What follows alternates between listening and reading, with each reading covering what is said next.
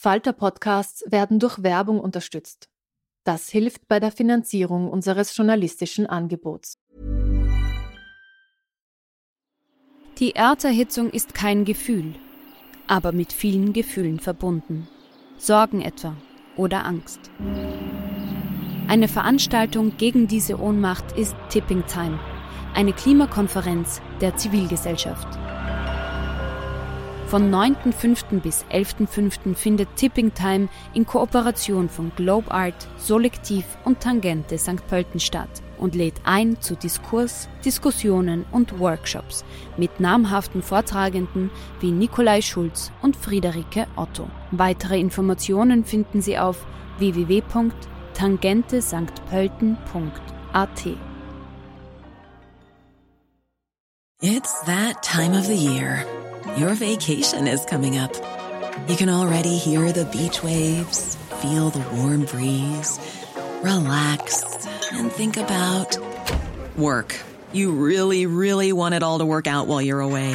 Monday.com gives you and the team that peace of mind. When all work is on one platform and everyone's in sync, things just flow wherever you are.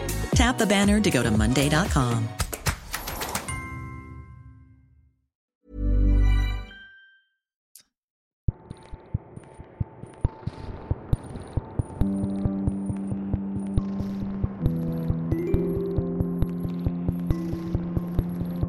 Herzlich willkommen bei einer neuen Folge von Besser lesen mit dem Falter. Heute geht es um eine berühmte Schauspielerin der Nachkriegszeit, Dorothea Neff.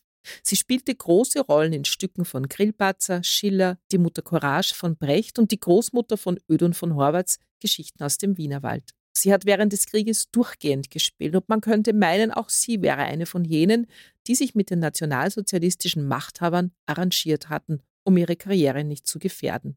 Dass dies ganz anders war, erzählte sie erst über 70-jährig. Und darüber hat Jürgen Pettinger ein berührendes Buch geschrieben, über das wir uns heute unterhalten. Ich freue mich, wenn Sie mit dabei sind. Das Cover des Buches springt einem ins Auge, obwohl es sehr dunkel gehalten ist, aber es leuchtet einen trotzdem so an, wenn es so im Stapel in der Buchhandlung liegt. Ähm, darauf ist das Porträt einer Frau mit sehr markanten Gesichtszügen, die uns ein bisschen streng anschaut. Darauf steht in großen silbernen Buchstaben das Wort Dorothea, der Name Dorothea. Wie kam es zu diesem Cover? Wie ist das entstanden? Ich wollte ein Cover haben, äh, das man sich eigentlich wieder vors Gesicht halten kann, um ein bisschen zu symbolisieren. Auf Social Media, PR ist ja auch alles. Ähm, wir alle sollten ein bisschen mehr wie Dorothea sein. Und es sollte mein Vorgängerbuch Franz Schwul unterm Hakenkreuz ähm, anbinden quasi, wo wir ein Foto verwenden konnten, das damals die Gestapo von dem jungen Mann, der 1944 hingerichtet wurde, aufgenommen hat und er blickt direkt in die Kamera. Nun, so ein Foto gibt's von Dorothea Neff aus dieser Zeit leider nicht, nur dramatische äh, Theaterposen äh, aus irgendwelchen Stücken quasi, wo sie nie direkt in die Kamera schaut. Und wir haben quasi alle Fotos von Dorothea Neff äh, aus der Nazi-Zeit irgendwie zusammengesucht äh, und dem äh, Künstler Rob Ayers gegeben und der hat dann ein wunderschönes Porträt daraus gemalt, wo man Dorothea Neff direkt äh, quasi äh, uns anschauend äh, sieht und in einer gewissen Heldinnenpose. Das war mir sehr wichtig. Also das ist wirklich extra für das Cover gemalt, dieses Bild. Haben wir extra genauso malen lassen. Großartig, genau. großartig. Der Untertitel des Buches, der so ein bisschen Programm ist natürlich, mhm. heißt Queere Heldin unterm Hakenkreuz. Ich nehme an, das ist eine bewusste Ausdrucksweise, denn das Wort queer gab es ja zu jener Zeit, in der das Buch spielt, nicht. Genau. Also Dorothea Neff wüsste nicht, was das bedeutet oder was das heißt. Warum hast du es so genannt? Weil sie eine Heldin für uns queere Menschen, die heute leben, ist. Ähm, und ganz ehrlich, ich hätte auch schreiben können, wurde oft auch kritisiert, warum heißt es nicht lesbische Heldin unterm Hakenkreuz?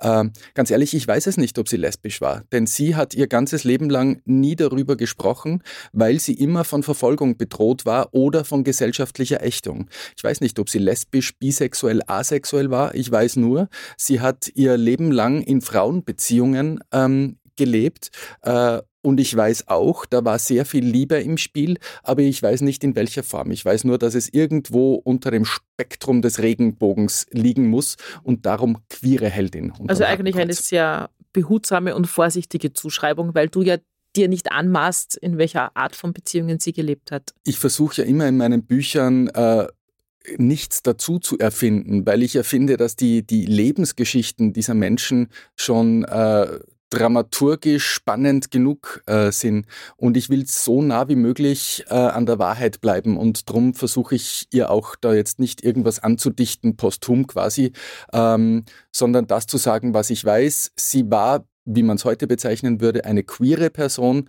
Ähm, was genau unter LGBTIQA äh, wissen wir einfach schlicht ja. nicht. Ja, lass uns mal ein bisschen über Dorothea Neff sprechen. Wir können ja nicht davon ausgehen, dass alle Hörer und mhm. Hörerinnen äh, Dorothea Neff kennen. Sie ist die Hauptperson in mhm. diesem Buch. Vielleicht erzählst du kurz einmal ein bisschen ihre Eckdaten. Also Dorothea Neff ist 1903 in München äh, geboren ähm, und äh, war eine Schauspielerin und zwar in Österreich dann eine der Schauspielikonen. Von ihr haben ganze Generationen von Schauspielerinnen und Schauspielern nach ihr äh, gelernt und äh, äh, profitiert. Was viele nicht wissen, ist, dass sie eben eine queere Frau auch war ähm, und genau diesen Teil ihrer Persönlichkeit wollte ich jetzt wieder ein bisschen ausgraben, weil nämlich queere Geschichte äh, in den letzten Jahrzehnten, Jahrhunderten, möchte ich sagen, äh, immer unter den Teppich gekehrt worden ist, geschweige denn fast ausradiert worden ist. Mhm. Und ich finde, im Jahr 2023 kann man ruhig anfangen, ähm,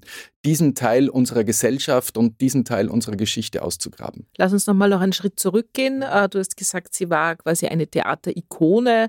Äh, in welchem Theater hat sie gespielt? Warum ist sie nach Wien gegangen? Und äh, zum Beispiel, welche Rollen hat sie gespielt? Hast du ein paar parat für uns? Also, sie hat die Mutter Courage zum Beispiel, eine ihrer allergrößten Rollen. Leute, die sie noch im Theater gesehen haben, sie hat am Wiener Volkstheater gespielt, aber dann auch am Burgtheater und auf allen großen Bühnen im deutschsprachigen Raum.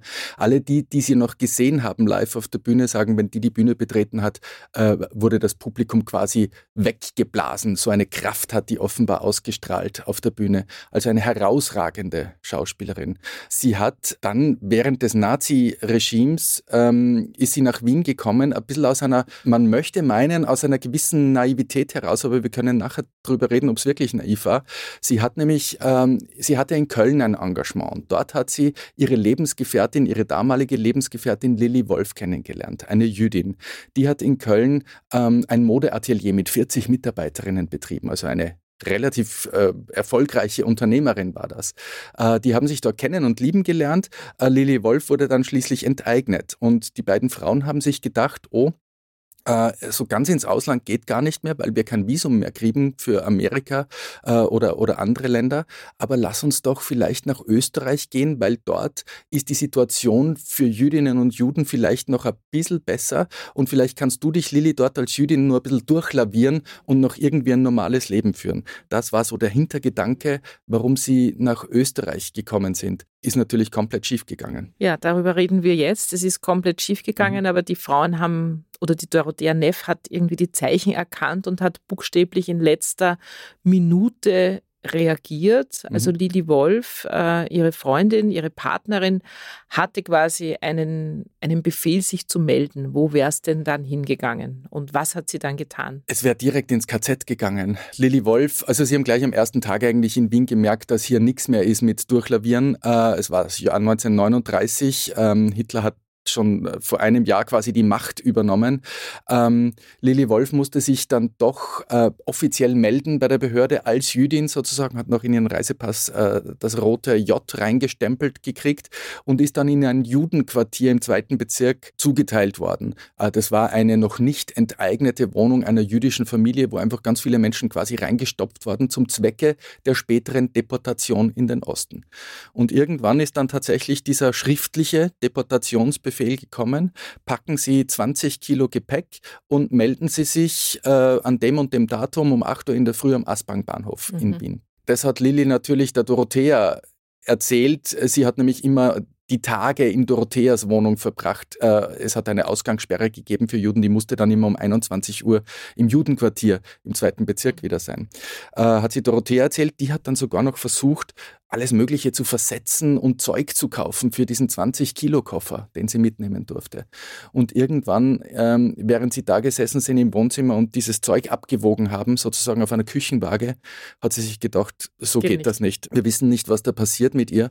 Lilly, du bleibst jetzt bei mir in dieser Wohnung. Und ab diesem Zeitpunkt hat sie diese Wohnung dreieinhalb Jahre nicht mehr verlassen man muss wirklich sagen, es ist um Stunden gegangen, denn ähm, die Nazis haben nicht darauf gewartet, dass sich die Juden aus dem Quartier im zweiten Bezirk freiwillig am Aspang-Bahnhof um 8 Uhr in der Früh einfinden am nächsten Tag, sondern sind noch am selben Abend, wo die beiden Frauen diese Entscheidung getroffen haben, äh, dort aufgefahren mit einem LKW und haben alle rausgeholt und deportiert, direkt in ein KZ. Hast du eine Idee, warum Dorothea Neff, es war ja 39, da wusste mhm. man ja noch nicht so viel. Also, äh, warum sie so hellsichtig war. Warum, warum hatte sie diesen Moment, wo sie ja. sich gedacht hat, äh, das ist jetzt nicht einfach nur ein Arbeitslager oder so. Also zu dieser Zeit, der Deportationsbefehl ist im Herbst 41 gekommen. 39 sind sie nach Wien gekommen, ja. so das bisschen zur zeitlichen Abfolge.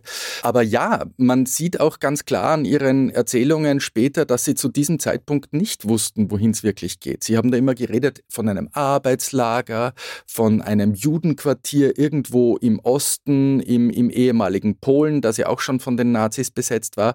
Äh, sie wussten nur, dass das ziemlich hässlich dort wird. Also von Vernichtungslagern hatten die überhaupt keine Ahnung. Das konnten die sich wahrscheinlich zu dieser Zeit auch überhaupt gar nicht äh, vorstellen, dass sowas passieren könnte. Aber sie haben sehr wohl gesehen, was mit Jüdinnen und Juden äh, passiert. Äh, vor allem in Wien, das zu dieser Zeit ja mit der Machtübernahme Hitlers 38 die Welthauptstadt des Antisemitismus war ähm, und wie brutal ähm, die Bevölkerung auch mit jüdischen Mitbürgerinnen und Mitbürgern umgeht. Das haben die alles mitgekriegt und ich glaube, äh, das hat alles irgendwie mitgeschwungen bei dieser äh, Entscheidung, die ja in Sekunden getroffen wurde und die Dorothea Neff jetzt sicher auch nicht groß überlegt hat mhm. und auch die Konsequenzen gar nicht mhm. bedenken konnte, die dann in den nächsten Jahren auf sie zukommen würden. Du hast dich ja lang mit, äh, also mit beiden Frauen beschäftigt, aber natürlich auch sehr mit äh, Dorothea Neff, die ja die namensgebende Heldin deines Buches ist. Was hast du so für Gefühl? Was glaubst du, war sie für eine Frau? Warum hat sie das getan? Warum hat sie sich das überhaupt getraut? War das aufgrund ihrer großen Liebe zu Lili oder hätte sie das vielleicht auch einfach für eine Freundin unter Anführungszeichen getan? War das ihre Haltung? Was ist deine Vermutung? Es können nur Vermutungen sein, aber es würde mich trotzdem interessieren. Darf ich da gleich einen Freund äh, zitieren von Dorothea Neff? Der hat sie nämlich später so beschrieben. Sie sei eine Frau von Wuchs und Charakter, gerade, aufrecht und fest wie ein Baum, ohne jede Anpassungstendenzen. Ähm, und ich finde, dieser eine Satz beschreibt äh, Dorothea Neff perfekt. Äh, man sieht in ihrer Biografie, dass sie schon als Kind eine gewisse Widerstandskraft hatte, zum Beispiel ihren Eltern gegenüber, ihrem Umfeld gegenüber. Äh, und das hat sie sich behalten, äh, auch durch den Naziterror hindurch. Ich glaube, sie war einfach eine Persönlichkeit, die viel Courage äh, in sich hatte. Ähm, und auch die Ausdauer und die Kraft, sozusagen diese schwerwiegende Entscheidung, das Verstecken einer Jüdin, die natürlich ihre Lebensgefährtin zu dem Zeitpunkt war. Aber das muss man erst einmal durchhalten, dreieinhalb Jahre. Sie hat später gesagt, eigentlich war das die größte schauspielerische Leistung in meinem Leben, nämlich diese dreieinhalb Jahre, weil ich äh, dreieinhalb Jahre lang selbst meine besten Freundinnen, meine Arbeitskollegen, die Verkäuferinnen im Geschäft, alle Menschen um mich herum anlügen musste und denen vorspielen musste, dass eh nichts ist in meiner Wohnung sozusagen. Wir reden dann nachher noch so ein bisschen über die mhm. Situation in dieser Wohnung, weil das ist natürlich sehr eindrucksvoll eindrucksvoll, wie du das mhm. beschreibst. Was mich noch so beschäftigt hat, wie ich das Buch gelesen habe, die Neff steht da ja im Gegensatz zu anderen sehr prominenten Personen aus so Künstlerinnenkreisen, mhm. äh, die durchaus mitgespielt haben, im wahrsten Sinn des Wortes. Man denke nur an Paula Wessely zum mhm. Beispiel. Die Neff hat nach außen ja auch mitgespielt. Sie ist ja nach wie vor auf der Bühne gestanden, hat alle Stücke angenommen, hat ganz normal gespielt. Glaubst du, es gäbe da noch andere zu entdecken, Regimekritikerinnen, über die man nichts weiß? Absolut. Äh, das ist ja ein, ein relativ unerforschtes Feld auch immer noch. Äh, und wie du richtig sagst, Dorothea Neff hat ja auch mit gespielt bis zu einem gewissen Grad. Und die Frage ist ja auch immer, was hätten diese Menschen denn auch anderes tun sollen? Die, die einzige Alternative wäre gewesen, äh, also die beste Alternative wären, wäre gewesen, sie hätten ihre Engagements verloren und wären nirgendwo mehr im Deutschen Reich beschäftigt worden, auf keinem, in keinem einzigen Theater. Und schlimmstenfalls äh, wären sie festgenommen und in ein KZ deportiert worden oder in ein Gefängnis gesperrt worden. Also diese Alternativen hat es gegeben. Man sieht auch am Volkstheater, wo Dorothea Neff gespielt hat, dass das sehr viele, sehr widerständige Menschen auch waren, die aber weiterhin natürlich alles, äh, Volkstheater wurde damals geleitet von Kraft durch Freude. Das war diese NS-Organisation, die durchaus Widerstand auch geleistet haben in dem Rahmen, in dem sie konnten, indem sie zum Beispiel ein Bühnenbild gebaut haben, das es irgendwie durch die Zensur geschafft hat und irgendwie angedeutet hat, dass die Nazis lügen zum Beispiel. Mhm. Dorothea Neff selbst hat auch immer wieder zum Beispiel Sätze eingebaut, die nicht vorgesehen waren im Skript und die die aber äh, trotzdem dann durchgegangen sind. Und all solche Dinge haben viele Menschen getan. Und das gilt es heute auch ein bisschen zu decken, weil ähm, viele Opfer von damals waren gleichzeitig auch HeldInnen. Mhm. Und das gilt es anzuerkennen, finde ich. Ja, äh, weil du jetzt sagst, der heutige Bezug, mir ist natürlich dann sofort eingefallen, es gibt jetzt das neue Buch von Daniel Killmann, er war auch hier im Podcast zu Gast äh, über GW Papst. Da hat er dem ein Denkmal gesetzt, dem Regisseur, der mitgespielt hat, also quasi eine andere Geschichte. Ähm, der Daniel Kehlmann und ich haben uns darüber unterhalten, wo denn die Grenzen verlaufen, ähm, auch wie wir uns verhalten würden. Mhm. Hast du dich das beim Schreiben auch immer wieder gefragt? Würdest du auch jemanden verstecken? Mhm. Können wir, können wir mit Sicherheit sagen, wie wir reagiert hätten? Das ist natürlich Thema bei beiden Büchern. Das frage ich mich eigentlich schon mein ganzes Leben lang und ich äh, komme zu keiner Antwort. Was ich mittlerweile schon weiß, ist, weil das fast bei fast allen Fällen, wo äh, Menschen Jüdinnen und Juden versteckt haben, ähm, so war, die konnten das nicht lange überlegen. Ähm, es kommt zu einer Notsituation und dann muss man binnen Sekunden entscheiden, was man tut. Und wenn man sich einmal dafür entscheidet, kommt man ja nicht mehr zurück. Das heißt, Dorothea Neff hätte die Entscheidung ja gar nicht mehr rückgängig machen können, weil es dann alles aufgeflogen wäre. Und sie mit. Und sie mit verurteilt worden wäre und sie mit in ein KZ gebracht worden wäre. Also man muss ja dann quasi durchhalten die Frage des, wie, inwieweit spielt man mit in so einer Situation?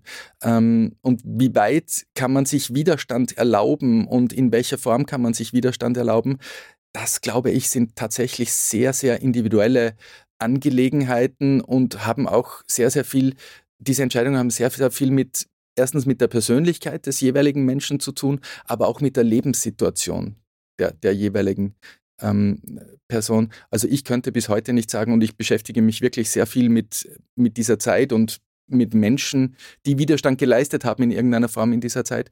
Ich könnte es nicht sagen, ob ich dazu fähig wäre oder nicht. Ja, dann ist doch vielleicht ein guter Punkt, um nochmal zu beschreiben, in welcher Situation diese zwei Frauen da zusammen gelebt haben, weil das muss man sich mal vorstellen. Die hatten eine Wohnung in der Annagasse.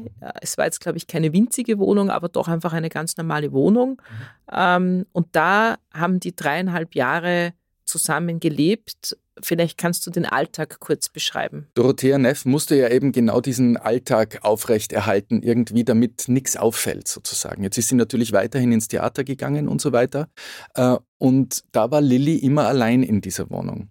Äh, ich habe diese Wohnung besucht, die existiert noch. Dort wohnt eine pensionierte Ärztin in einer ganz süßen WG mit zwei Künstlerinnen von der Staatsoper.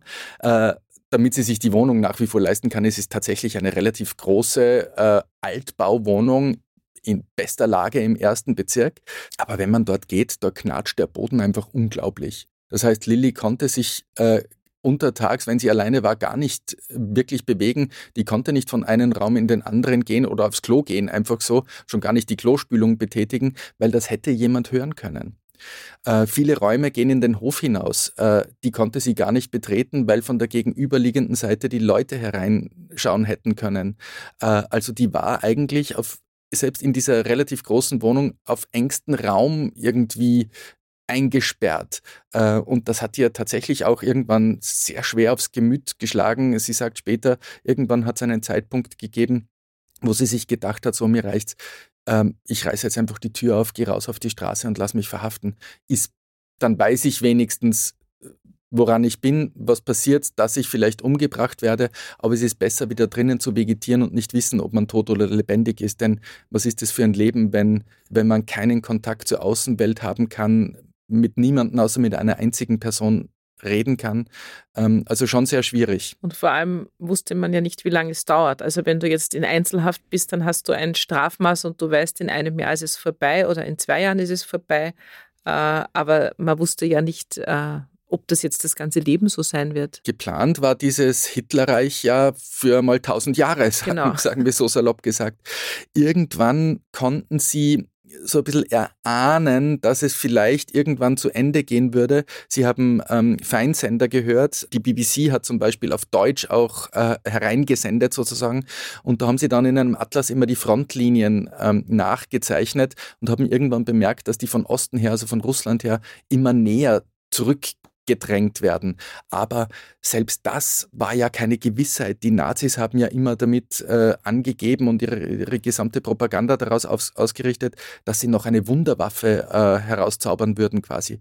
Also die wussten nicht, wie lange das dauern würde und ob es jemals zu Ende gehen würde und schon gar nicht, ob es gut zu Ende gehen würde. Das Buch beginnt ja mit einer Szene, die wirklich wahnsinnig berührt. Die Dorothea Neff muss ja nicht nur tagsüber aufs, ans Theater gehen, sie ist eine berühmte Schauspielerin, das heißt, sie muss ihr soziales Leben äh, irgendwie aufrechterhalten. Und zu einem sozialen Leben gehört natürlich auch, dass man Menschen einlädt. Wenn du eine Riesenwohnung hast in der Annergasse und du lädst einfach niemanden ein, dann wirst du irgendwann einmal ein bisschen suspekt. Sie lädt Menschen ein, sie macht quasi Partys oder Essen bei sich zu Hause, obwohl sie äh, die Lilly versteckt hat. Wie, und so steigst du ein in die Geschichte. Mhm. Wie, wie, ist denn, wie muss man sich das vorstellen? Also anfangs war es immer so, also ich musste ja wirklich den Anschein wahren sozusagen. Und deswegen hat sie ganz bewusst äh, ausgewählte Menschen immer wieder eingeladen, um denen erstens zu zeigen, äh, schaut her, alles normal, hier, hier ist nichts. Und zweitens, um auch ein bisschen auszutesten, äh, wer diese Leute wirklich sind, wie die ticken. Sind das Nazis äh, oder sind das mögliche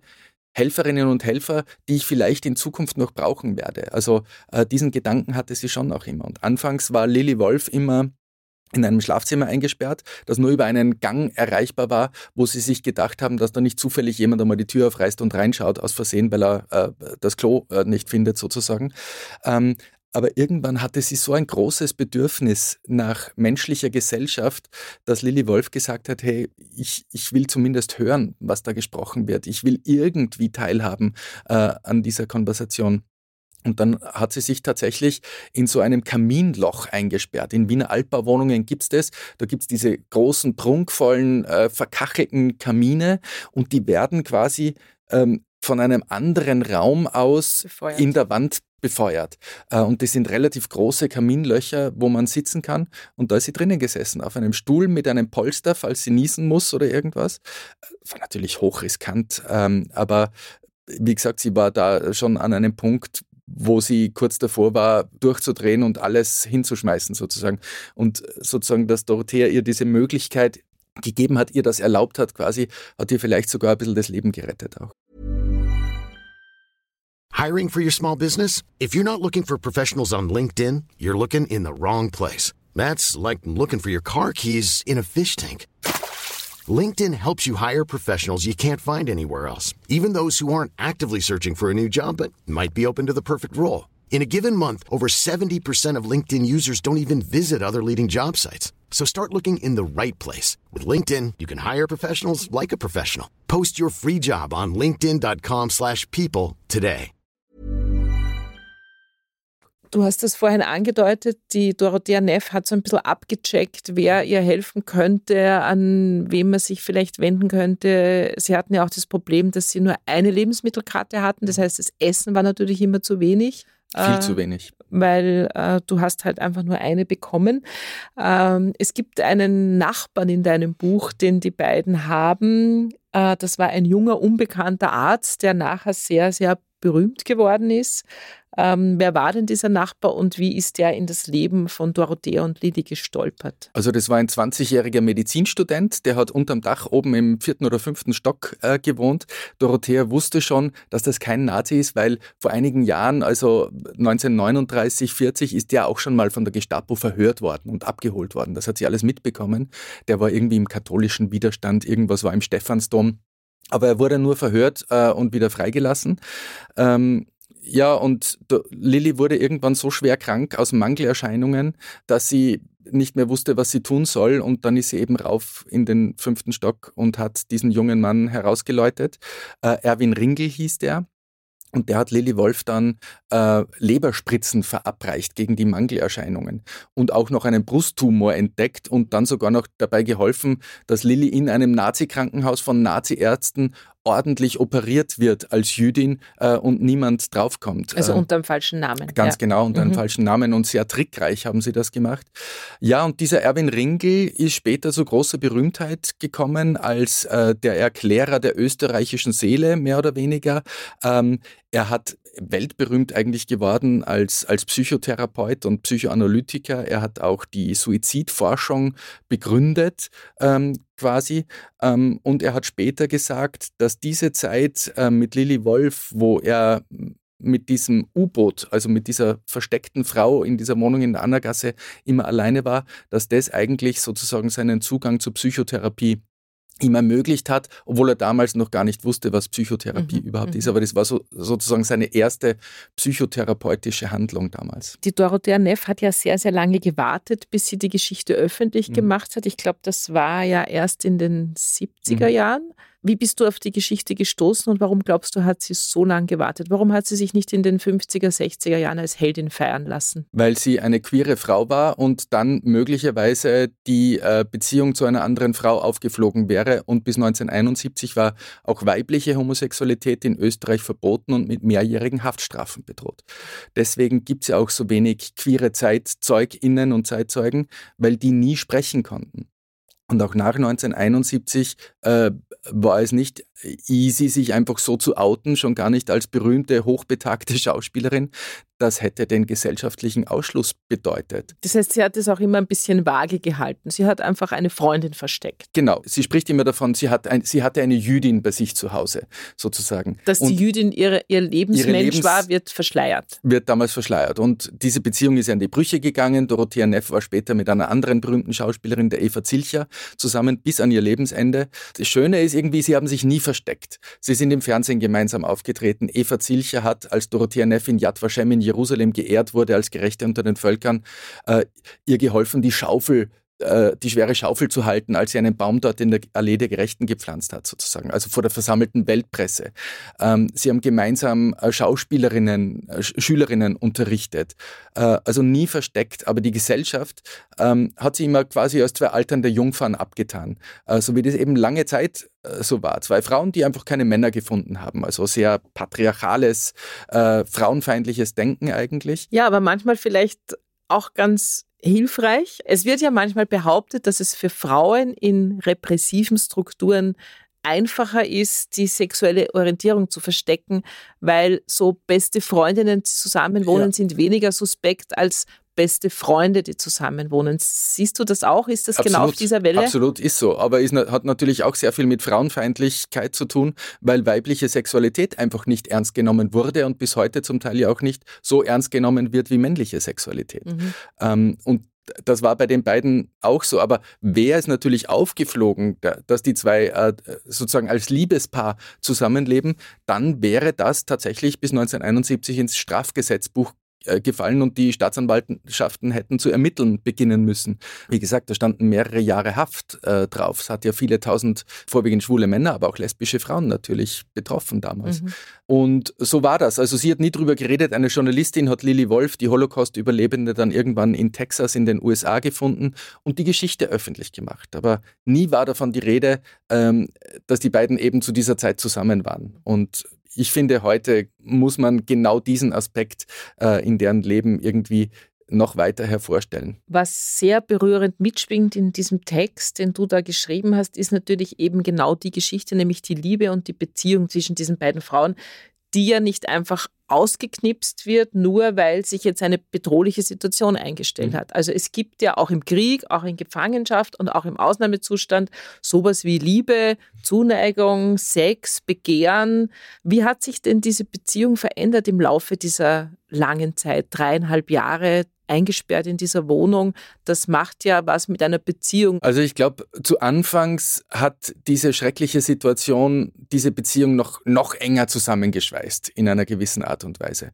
Aber sehr schnell merkt man dann auch, und das erzählen beide Frauen auch später, äh, dass dieses enorme Ungleichgewicht, das da ja natürlich entstanden ist, ähm, irgendwie die Beziehung begonnen hat aufzureiben. Äh, und kurz vor Kriegsende ist die Beziehung dann tatsächlich zu Brüche gegangen. Man also die totale Abhängigkeit, in der absolut. sich Lilly befunden hat. Man darf nicht vergessen, Lilly Wolf war eine Macherin. Das war eine Geschäftsfrau, die in Köln 40 Mitarbeiterinnen hatte, ein, ein erfolgreiches Unternehmen geführt hat. Und die sitzt plötzlich komplett allein die meiste Zeit in dieser Wohnung und ist abhängig von einer anderen Person, von ihrer Freundin Dorothea. Und die sensible Schauspielerin Dorothea Neff ist plötzlich in der Situation, äh, für alles verantwortlich zu sein, für Leben und Tod auch verantwortlich zu sein. Wenn sie einen Fehler macht im Theater, wenn sie zum Beispiel im Theater als lesbisch aufgeflogen wäre oder so, dann wäre sie verhaftet worden. Was wäre dann mit Lily Wolf in der Wohnung passiert? Ähm, und auch diese ständige Angst. Äh, Lilly Wolf erzählt später, sie hatte bei jedem Geräusch Angst, dass die SS vor der Tür steht. Und Dorothea erzählt später, sie hatte ständig Angst, wenn sie nicht zu Hause ist, weil sie nicht wusste, was dort passiert. Quasi, wenn sie dann nach Hause kommt, hat sie immer damit gerechnet, dass die Gestapo ihre Wohnung schon durchsucht ja. und Lilly Wolf bereits abgeholt wurde.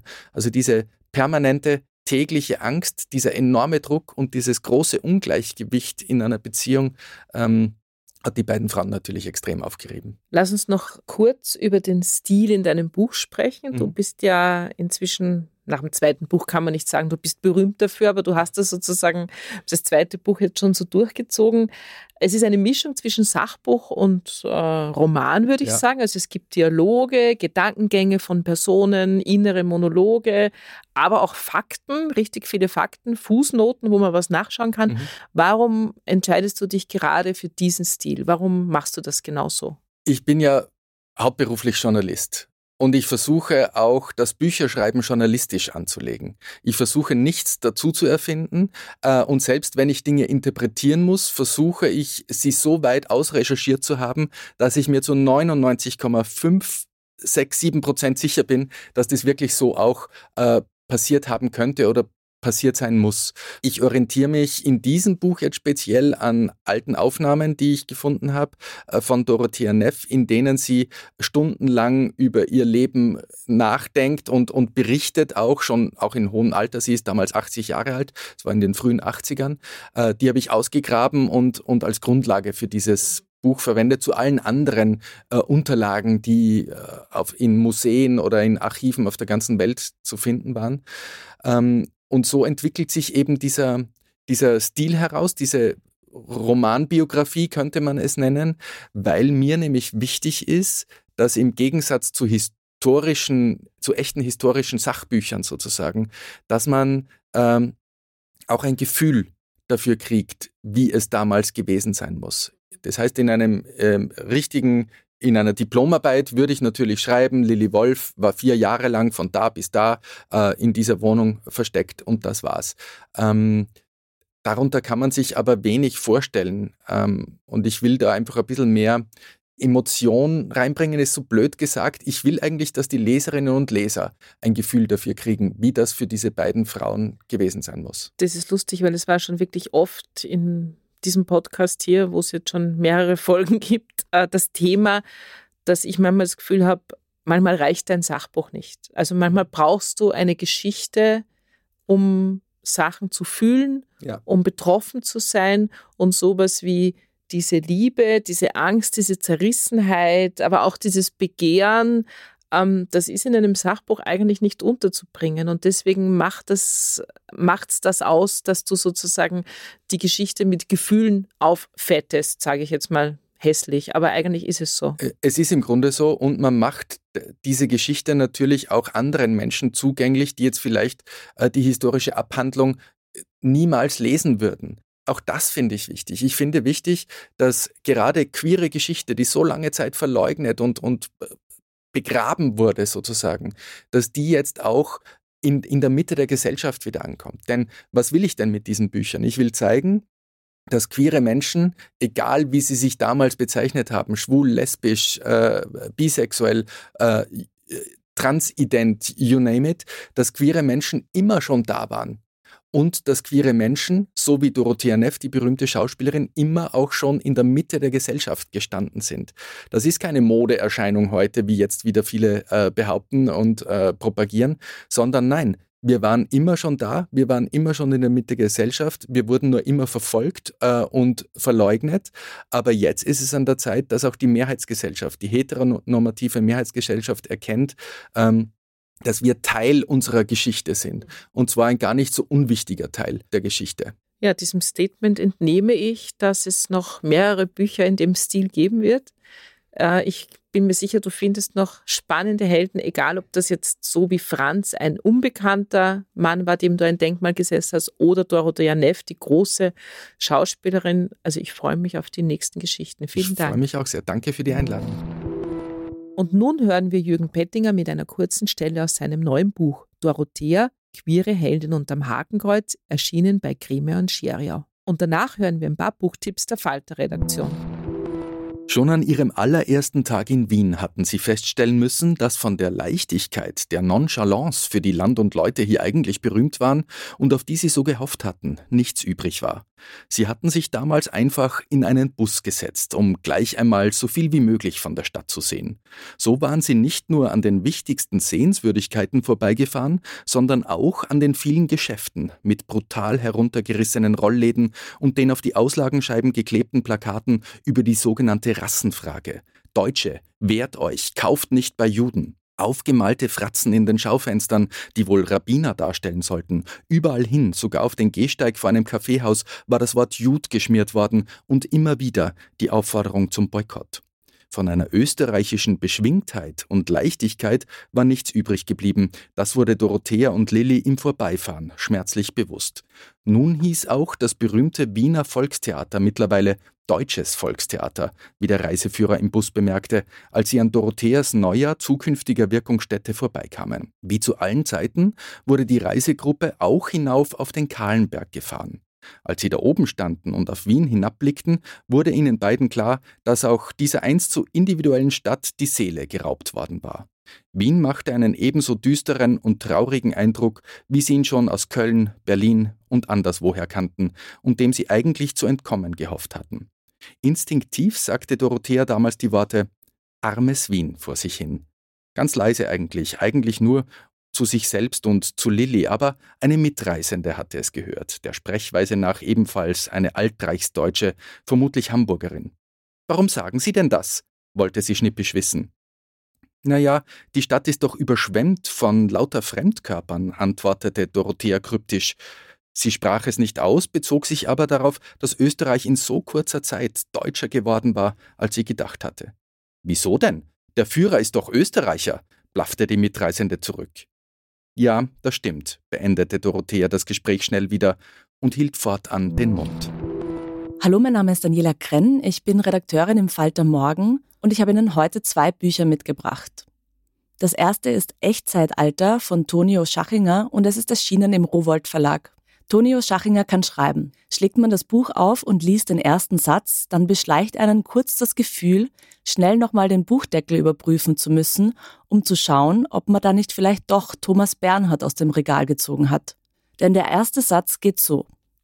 Sieht man diesen Ort zum ersten Mal, das Schloss mit seinen Schönbrunner gelben Fassade und der abbröckelnden graugelben Rückseite, den Park mit seinen Wiesen und Sportplätzen, seinem bewaldeten Wald und seiner Grotte, dann ist die Mauer, die ihn umgibt und deren Höhe je nach Steigung der Argentinier- und Favoritenstraße zwischen zwei und vier Metern schwankt, wahrscheinlich das Letzte, was einem auffällt.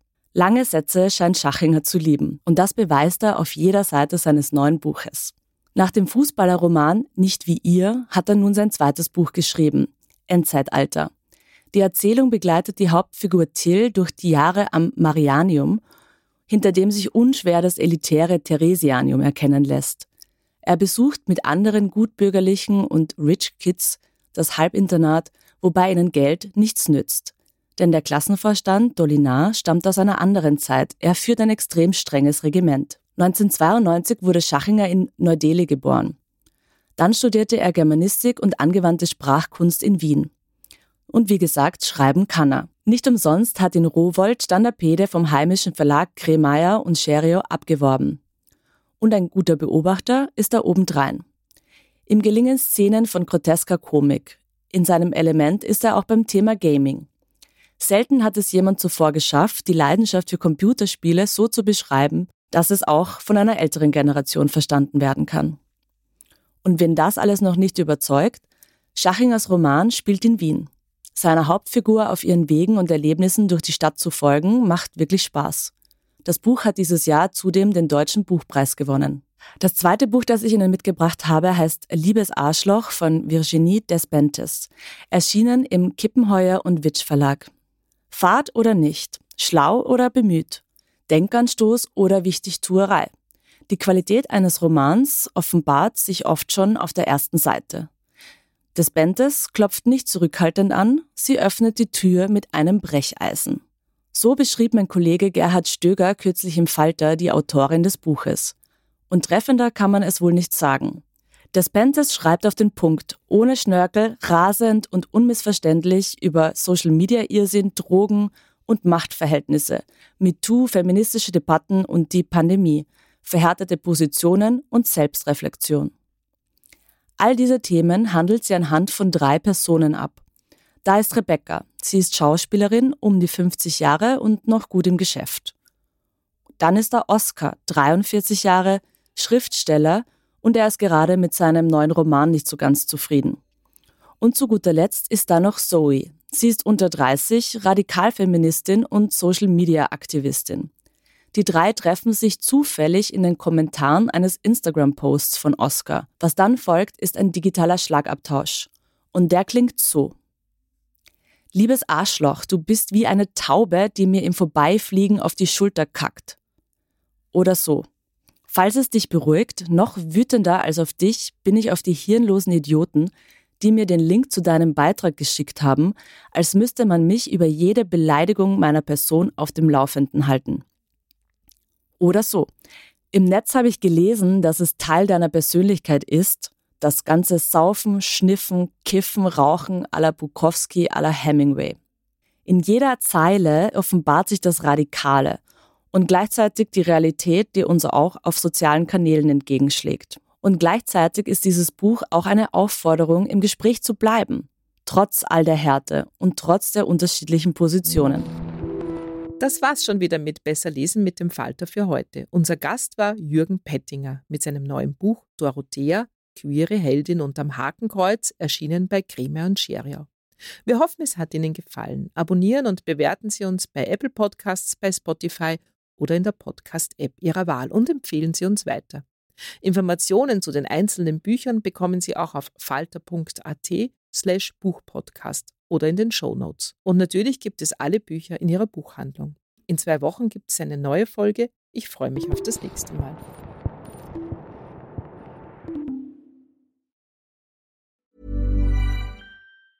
Planning for your next trip? Elevate your travel style with Quince. Quince has all the jet setting essentials you'll want for your next getaway, like European linen, premium luggage options, buttery soft Italian leather bags, and so much more. And is all priced at 50 to 80% less than similar brands. Plus, Quince only works with factories that use safe and ethical manufacturing practices. Pack your bags with high-quality essentials you'll be wearing for vacations to come with Quince. Go to quince.com/pack for free shipping and 365-day returns. As humans, we're naturally driven by the search for better. But when it comes to hiring, the best way to search for a candidate isn't to search at all. Don't search, match with Indeed. When I was looking to hire someone, it was so slow and overwhelming. I wish I had used Indeed. If you need to hire, you need Indeed. Indeed is your matching and hiring platform with over 350 million global monthly visitors, according to Indeed data, and a matching engine that helps you find quality candidates fast. Ditch the busy work. Use Indeed for scheduling, screening, and messaging so you can connect with candidates faster. And Indeed doesn't just help you hire faster. 93% of employers agree Indeed delivers the highest quality matches compared to other job sites, according to a recent Indeed survey. And listeners of this show will get a $75 sponsored job credit to get your jobs more visibility at Indeed.com slash podcast. That's Indeed.com slash podcast. Terms and conditions apply.